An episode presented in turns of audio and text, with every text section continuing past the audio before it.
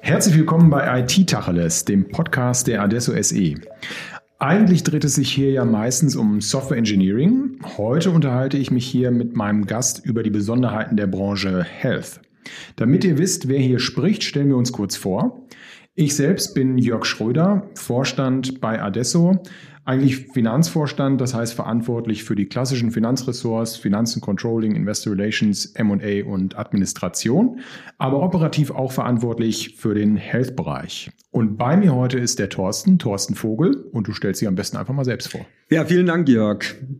Thorsten Vogel, ich leite diese Line of Business Health, kümmere mich dort um das Liefern, das heißt also Projekte durchführen, Projekte auch ein bisschen anschaffen. Und von Haus aus bin ich Softwaremensch. Durch Leidenschaften, die sich entwickelt haben und dann nochmal gepaart eben mit dem Gesundheitswesen. Also ideale Symbiose, um so einen Bereich zu leiten. Ja, das hört sich wirklich ziemlich passend zu uns an. Und dann kommen wir doch mal genau auf dieses Thema Digital Health. Das ist ja aktuell so in aller Munde. Da tut sich unheimlich viel. Das Bundesgesundheitsministerium hat in den letzten Jahren durch verschiedene Gesetzesinitiativen, TSVG, DVG, viele Grundlagen gelegt, dass da einiges vorwärts geht. Hm, jetzt gibt es Themen wie die elektronische Patientenakte rund um die Telematikinfrastruktur, das Krankenhaus-Zukunftsgesetz und äh, digitale Gesundheitsanwendungen, die alle auf der Agenda stehen. Und jetzt mal so als Partyfrage verknüpft, ähm, erklär doch mal, was eigentlich Digitalisierung für den Gesundheitssektor in Deutschland bedeutet. Abends auf einer Party nach irgendwie ein paar Gläsern Wein, bei schon fortgeschrittener Stunde. Jörg, wenn du mir so eine Frage, so eine Frage abends auf einer Party stellen würdest, dann würde ich denken, der hat einen zu viel getrunken. Aber jetzt mal im Ernst, ähm, was bedeutet das genau, Digitalisierung? Und ich fange am besten gleich einfach mal an und mache mal ein Beispiel. Und danach erkläre mhm. ich mal ein bisschen, was ich, was ich mir darunter vorstelle. Also nehmen wir mal an, ich habe eine chronische Migräne. Und ich muss ständig Tab Tabletten schlucken, ich kriege ab und an Anfälle, das behindert mich richtig so in meinem täglichen Leben. Ähm, ich weiß nicht, wann ich den Anfall kriege, ich weiß nicht, was dann passiert, aber ich bin dann irgendwie weg. Die Party kann ich auch verlassen. Ähm, jetzt gibt es mittlerweile die Möglichkeit, dass man eben sich unterstützen lassen kann durch digitale Medizin. Das heißt zum Beispiel durch eine App. Mhm. Und diese App, jetzt denken wir mal ein bisschen weiter in die Zukunft, diese App erlaubt es mir zu wissen, wann ich den nächsten Anfall kriege. Mhm. Die erlaubt mir zu wissen, was ich tun muss, damit ich eben diesen Anfall nicht morgen kriege, sondern erst in einer Woche die erlaubt mir zu wissen, wie ich meine Tabletten äh, reduzieren kann, also weniger einwerfen muss. Und diese App hilft mir auch insbesondere dabei, durch eine digitale Therapie, wie ich im Prinzip die Krankheit selbst bekämpfen kann, ohne ständig zum Arzt rennen zu müssen. Das ist für mich Digitalisierung. Das heißt Digitalisierung am Menschen, mhm. Hilfe beim Menschen. Und deswegen muss Digitalisierung im Gesundheitswesen eigentlich zwei Faktoren haben, auf das mhm. es einzahlt. Das erste ist, Ganz klar Verbesserung von Gesundheit und meinem Gesundheitszustand und der Gesundheit oder der Gesundwerdung. Das ist ein ganz zentraler Aspekt. Digitalisierung macht keinen Sinn, wenn es da nicht drauf einzahlt. Mhm. Das zweite ist, und das äh, kommt, geht damit einher. Es müssen Kosten gesenkt werden. Uns allen ist bewusst, und ich glaube, das kriegt auch jeder in der Presse mit, dass wir es mit dem heutigen System nicht mehr schaffen werden, unsere immer älter werdende Bevölkerung und auch teilweise eben mit neuen ähm, Therapiekonzepten, die teurer geworden sind, vernünftig zu versorgen. Und das bedeutet, durch Digitalisierung müssen Kosten fallen im Gesundheitswesen bei gleichzeitiger Steigerung von Qualität und Quantität. Mhm. Das sind also diese zwei Faktoren. Mhm. Und da gibt es verschiedene Initiativen, wie man das machen will. Eine habe ich eben schon mal aufgezählt, die digitale Medizin. Mhm. Das zweite ist die elektronische Patientenakte, mhm. die es mir erlaubt, mir als Patienten sämtliche Daten, die zu mir gehören, zu meinem Gesundheitszustand dazugehören, an einer Stelle zu haben ich kann die jederzeit einsehen, wenn ich sie verstehe, aber noch viel, viel wichtiger, alle meine Behandler können die einsehen. Mhm. Und wenn mir es mal schlecht geht, kann ich einen Stellvertreter benennen, der anstatt meiner handeln kann. Mhm. Und das gibt's jetzt mittlerweile schon, ist leider Gottes noch nicht so schnell ausgerollt worden, wie es hätte sein sollen. Aber das bedeutet nochmal einen ganz gewaltigen Schub. Ja, Dann hast du vielleicht noch eine Ergänzung. Ja, Krankenhauszukunftsgesetz hast du nochmal mhm. genannt. Wir wissen, dass unsere Krankenhäuser jetzt insbesondere in der Pandemie in einer, sagen wir mal, nicht guten Lage sind. mhm. und teilweise es nicht mehr schaffen, die Versorgung zu gewährleisten. Digitalisierung heißt hier eben, dass man auch innerhalb eines Krankenhauses alle Papierprozesse los wird, mhm. dass man die Versorgungsprozesse genauso verbessert. Ja. Und das ist das, was ich mit Digitalisierung meine und verstehe. Ja. Sehr schön. Für die Party herausfordernd, aber grundsätzlich äh, verstanden. Und das Am späten ja, Abend würde ich das ja, genau. nicht mehr erzählen. genau. Trotzdem super spannend. Das ist ja so, bleiben wir mal bei diesem Thema digitale Gesundheit, also am Menschen, am Patienten. Äh, da kommt ja dann so die App auf Rezept, hast du quasi gerade ja. gesagt. Ne? Wie funktioniert das denn ganz genau? Ja, im Prinzip ist diese App auf Rezept sowas wie der digitale Zwilling der analogen Medikamente und der analogen mhm. Therapien. Das heißt, du kannst dir, das geht heute schon, du kannst dir eine digitale Anwendung, das heißt eine App auf deinem Smartphone zum Beispiel verschreiben lassen. Mhm. Das geht aber jetzt nicht mit Apple Health oder irgendeine, nee. irgendein App-Anbieter, der sagt, ich habe hier mal was gebaut, guck mal, das ist ganz nett, ähm, nee. das kannst du Arzt jetzt mal deinen Patienten verschreiben. Ja, das Ganze ist wie bei der analogen Medizin auch so, du kannst nicht einfach irgendeine Droge in den Markt werfen und sagen, das ist jetzt ein Medikament und verschreib das mal fleißig. Mhm. Das heißt, Genauso wie bei einem Medikament muss das Ganze durch einen Zulassungsprozess durch. Es muss mhm. als Medikament praktisch zugelassen werden, als digitales Medikament.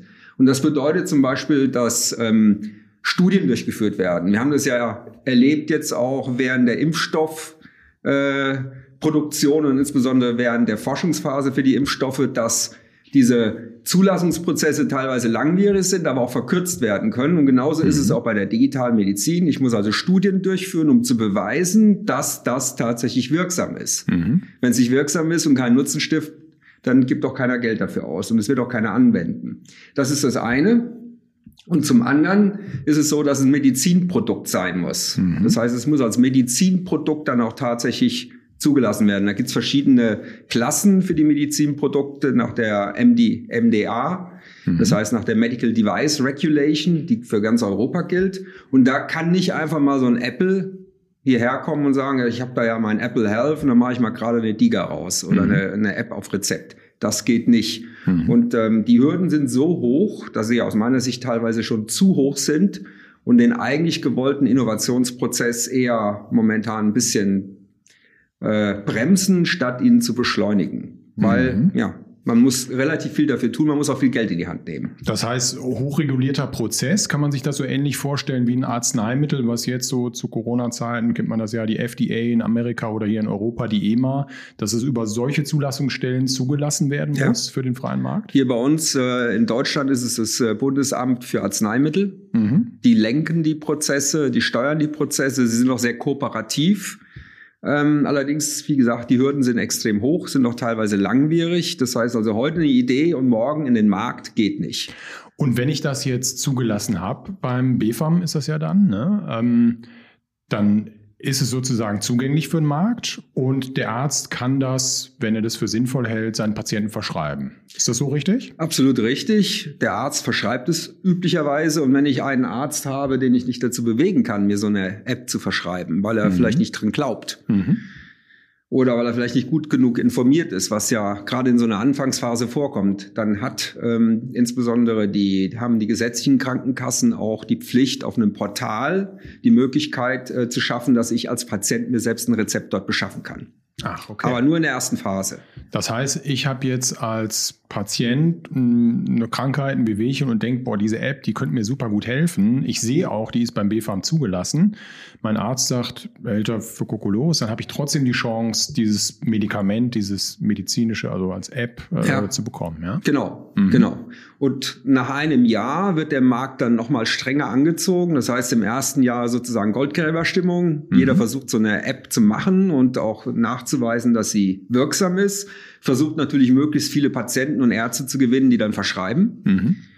Idealerweise habe ich ähm, eine digitale Gesundheitsanwendung, die mit einer Hardware verbunden ist. Mhm. Das heißt also mit irgendeinem Gerät verbunden ist. Mhm. Beispielsweise bei der Raucherentwöhnung, vielleicht mit einem Gerät, was mir dabei hilft, die, das Rauchen ähm, ein bisschen zu reduzieren oder vielleicht komplett einzustellen. Oder wir haben eine Kooperation mit einem bedeutsamen Hilfsmittelhersteller im Markt. Die mhm. haben Hilfsmittel, mhm. zum Beispiel Orthesen. Mhm. Und diese Orthesen werden begleitet durch eine digitale Gesundheitsanwendung, die die Therapie mhm. mit der Orthese deutlich verbessert. Mhm. Digitale Gesundheitsanwendungen, so heißen die ja dann, ja. DIGAS, also akronymisiert. Welche Medikamente gibt es denn da heute schon? Also welche Apps sozusagen gibt es schon, die man sich als Patient besorgen kann? Ja, es gibt aktuell, ähm, wenn, wenn ich richtig informiert bin, so knapp um die 15. Mhm. Ähm, und die drehen sich im Wesentlichen um natürlich Indikationen, also chronische mhm. Erkrankungen, die recht häufig vorkommen, zum Beispiel mhm. Diabetes. Mhm. Oder eben auch ähm, im Bereich der Orthopädie. Aber jetzt so, nehmen wir mal das Beispiel Diabetes. Ähm, ich bin Diabetes-Patient und normalerweise kriege ich da Medikamente für, ist eine chronische Krankheit. Wie kann mir denn jetzt so eine App eigentlich ganz genau dabei helfen, diese Krankheit ja, ähm, also die, zu heilen oder zu therapieren? Ja, die ersten sind im Wesentlichen sowas wie Tagebücher. Das mhm. heißt also, die helfen mir A, zu lernen, mit der Krankheit zu leben. Die zeigen mir, wie zum Beispiel meine, wie meine Blutwerte sind. Die zeigen mir beispielsweise, ob ich bestimmte Therapieziele erreicht habe, wie Gewichtsabnahme, was oft nötig ist.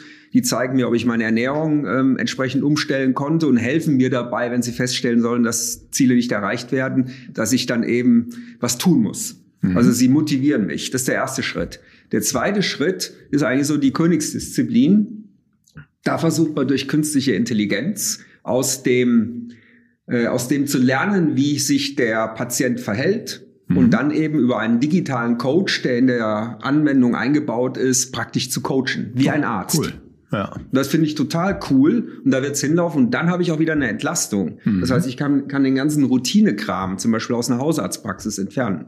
Also genau, das kann ich gut verstehen. Als Patient finde ich das, glaube ich, auch riesig. Wie finden denn die Ärzte das? Finden die das gut? Verschreiben die das? Sagen die, boah, super, jetzt muss ich keine Pille mehr verschreiben, jetzt verschreibe ich dir mal eine Diga. Ja, also es ist so ein bisschen so ein ambivalentes Verhältnis. Mhm. Also es gibt welche, die finden es genial. Mhm. Interessanterweise oft die Jüngeren oder die, die, sagen wir mal so, IT-affiner sind. Und dann mhm. gibt es eben auch eine Reihe von, von Ärzten, die heute noch ein bisschen verhalten sind und sagen, hm, mal sehen, ob das funktioniert oder ob das einfach nur mal eine komische Idee aus irgendeinem Ministerium war. Mhm. Also es ist, es, ich glaube, da ist noch einiges an Missionierung not, notwendig und vor allen Dingen auch wenn die Erfolge dann kommen, mhm. dann ist es immer so, dass die Leute dann auch sagen, ja, wo ein Erfolg ist, scheint auch eine Wirkung zu sein. Mhm. Das stimmt. Am Ende regelt es vielleicht ein bisschen der Markt. Der Markt ne? wird es regeln, da bin ich mir ziemlich sicher. Und, Und interessanterweise mhm. vielleicht noch eine Ergänzung. Klar.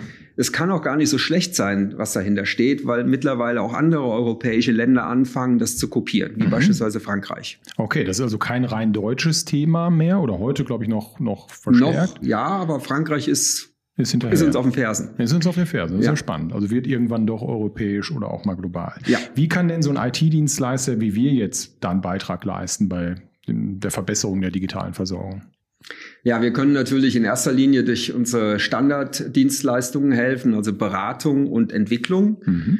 Ähm, wir haben heute bereits einige Kunden, also die insbesondere aus der Startup-Szene kommen, die solche Digas bauen wollen, mhm. die dann eben nicht in der Lage sind, so eine Diga schnell zu bauen und günstig zu bauen. Mhm. Das können aber wir, weil wir vorgefertigte Werkzeuge haben, weil wir eine Plattform haben, auf die wir das draufsetzen können. Und zum anderen kennen wir uns im regulatorischen Bereich sehr, sehr gut aus. Mhm und können dann solche Prozesse sozusagen denen vom Hals halten, vom Leib halten und denen helfen, sich auf das zu konzentrieren, was wichtig ist, nämlich die eigentliche Innovation, mhm. die innovative Anwendung, die dahinter steht. Also wir haben fachliches Know-how, wir können Software bauen, klar, das ist unser Hausmarkt und wir verstehen auch, wie dieses MDR und die Regulatoren zur Zulassung äh, am Ende funktioniert. Genau, und wir haben schlecht. ein Portfolio, das mhm. man bei uns praktisch einkaufen kann mhm. und damit helfen wir den Leuten. Super. Und das tun wir auch heute schon. Ja, klasse. Wird es denn eigentlich, wenn wir jetzt bei digitalen Gesundheitsanwendungen sind, dann ist das ja was, äh, was so die akute Therapie betrifft. Wird es auch was Vergleichbares für den Pflegebereich geben? Ja, das ist eine gute Frage, ähm, weil der Pflegemarkt ja bekanntermaßen äh, eher in den Knien hängt. Mhm. Das heißt also ziemlich ähm, absäuft, um das mal so zu sagen. Und auch größer wird, ne? Beim demografischen er wird größer, Wandel, aber ja. der, der Bedarf ist deutlich größer, als ähm, im mhm. Prinzip die Ressourcen es abdecken können. Und das heißt, hier ist dringend notwendig, auch nochmal unter dem Aspekt, was bringt Digitalisierung durch Digitalisierung ähm, es zu schaffen, dass info, insbesondere die informelle Pflege, das heißt die Pflege durch Angehörige gestützt wird. Mhm. Und das versucht man eben auch durch digitale Pflegeanwendungen, die dann auch in einer gewissen Regulierung sind, ähm, durchzuführen. Die mhm. gibt's heute noch nicht. Das ist vorgesehen jetzt für die nächsten ein, zwei Jahre. Mhm. Wir hoffen, dass auch die neue Regierung das weiter fortführen wird mhm. und nicht einstampft. Aber es wird dringend notwendig sein, dass sich da was tut. Mhm. Und auch dort sind wir mit unserem Portfolio gut aufgestellt und können auch Leute unterstützen, Firmen unterstützen, die digitale Pflegeanwendungen bauen wollen. Super, du hast ein gutes Stichwort genannt. Äh, neue Koalition, jetzt kommt die Ampel. Ja. Mm, das Gesundheitsressort wird auch neu vergeben. Das war ja äh, beim Herrn Spahn, der viel Grundlagen gelegt hat, das muss man mal sagen, mit TSVG, DVG und Co. Ähm, was macht denn die Ampel jetzt? Wird das mit der Digitalisierung im Gesundheitssektor weitergehen oder wird das umgedreht? Ja, also unsere Sorge war natürlich zunächst mal die, weil wir in den ursprünglichen Entwürfen und auch den Reaktionen, die so ein bisschen herausgesickert sind, nicht viel über Digitalisierung gehört haben, keine Details. Mhm. Und hat uns schon ein bisschen Sorgen gemacht, dass vielleicht da einiges wieder zurückgedreht wird. Aber wir müssen jetzt feststellen, wir können feststellen, dass Digitalisierung eine wichtige Rolle spielt, insbesondere im Gesundheitswesen und dass bestimmte Ansätze wiederzufinden sind, wie beispielsweise, wir wollen die EPA vorantreiben, mhm. die elektronische Patientenakte ja. vorantreiben, weiter vorantreiben in die Produktion bringen. Das ist ein ganz wichtiger Punkt, weil das praktisch sozusagen der Motor für die Digitalisierung ist. Mhm. Dann äh, will man gerade auch im Bereich der äh, Pflege verstärkt digitale Anwendungen stützen mhm. und Digitalisierung stützen. Und was noch interessanter ist, ist, dass man sagt, dass man auch in der Ausbildung bereits, also in der Ausbildung für, die, für Gesundheitsberufe, mhm. Ärzte, Pflegekräfte und so weiter, dass man dort das Thema Digitalisierung mit einbringen will. Cool. Und das ist absolut cool. Und ähm, insbesondere auch bei den Heilberuflern, die ähm, Approbation brauchen, ist das dann eine Voraussetzung. Mhm. Und ähm, das ist natürlich eine ganz tolle Sache. Das hört sich ja nicht schlecht an. Das heißt, der Wandel bleibt uns erhalten. Äh, Digitalisierung, da wird weiter wahrscheinlich einiges passieren. Ähm, erstmal vielen Dank. Ich fasse das mal für mich zusammen. Also aktuell hm, tut sich einiges in der Digitalisierung im Gesundheitssektor. Wir haben viel über das Thema DIGAS und Anwendungen und äh, Medizin äh, in der Digitalisierung gesprochen. Ähm, Gibt es denn, wir haben ja oft in dem Podcast hier zum Abschluss noch mal so ein paar Quellen, Literatur, Angaben. Das passt jetzt, ist vielleicht ein bisschen sperrig für das Thema hier, aber fällt dir trotzdem was ein, was man empfehlen ja, kann? Ja, jetzt kommt so ein bisschen der Werbeeinschub. Ja. nee, Quatsch. Also wir haben eine, eine tolle Kooperation mit der Hochschule Fresenius. Mhm. Und da gibt's eine schöne Webseite, nämlich die Adesso School of Digital Health. Mhm. Und auf dieser Webseite kann man sich wunderbar informieren ja, über das, was sozusagen hinter Digitalisierung steht. Ja. Und man kann natürlich auch sich selbst ähm, weiterbilden in dem Bereich. Mhm. Man kann dort einen Bachelor erreichen. Mhm. Das ist das eine. Und zum anderen äh, führt eben die äh, Webseite auch auf Quellen. Mhm. Vielleicht mal eine rausgenommen, die, die ich ganz gut finde. Mhm. Das ist ähm, ein Buch von David Matusiewicz. Ähm, das ist die digitale Transformation im Gesundheitswesen.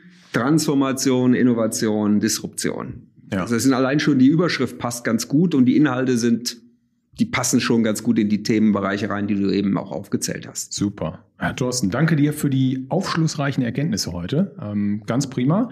Die äh, Links und deine Empfehlungen, die werden wir verlinken bei uns auf der Podcast-Seite.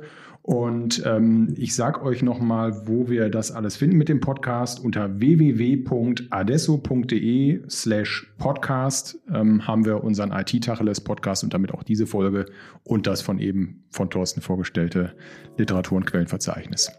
Bis bald, herzliche Grüße und alles Gute. Tschüss. Tschüss.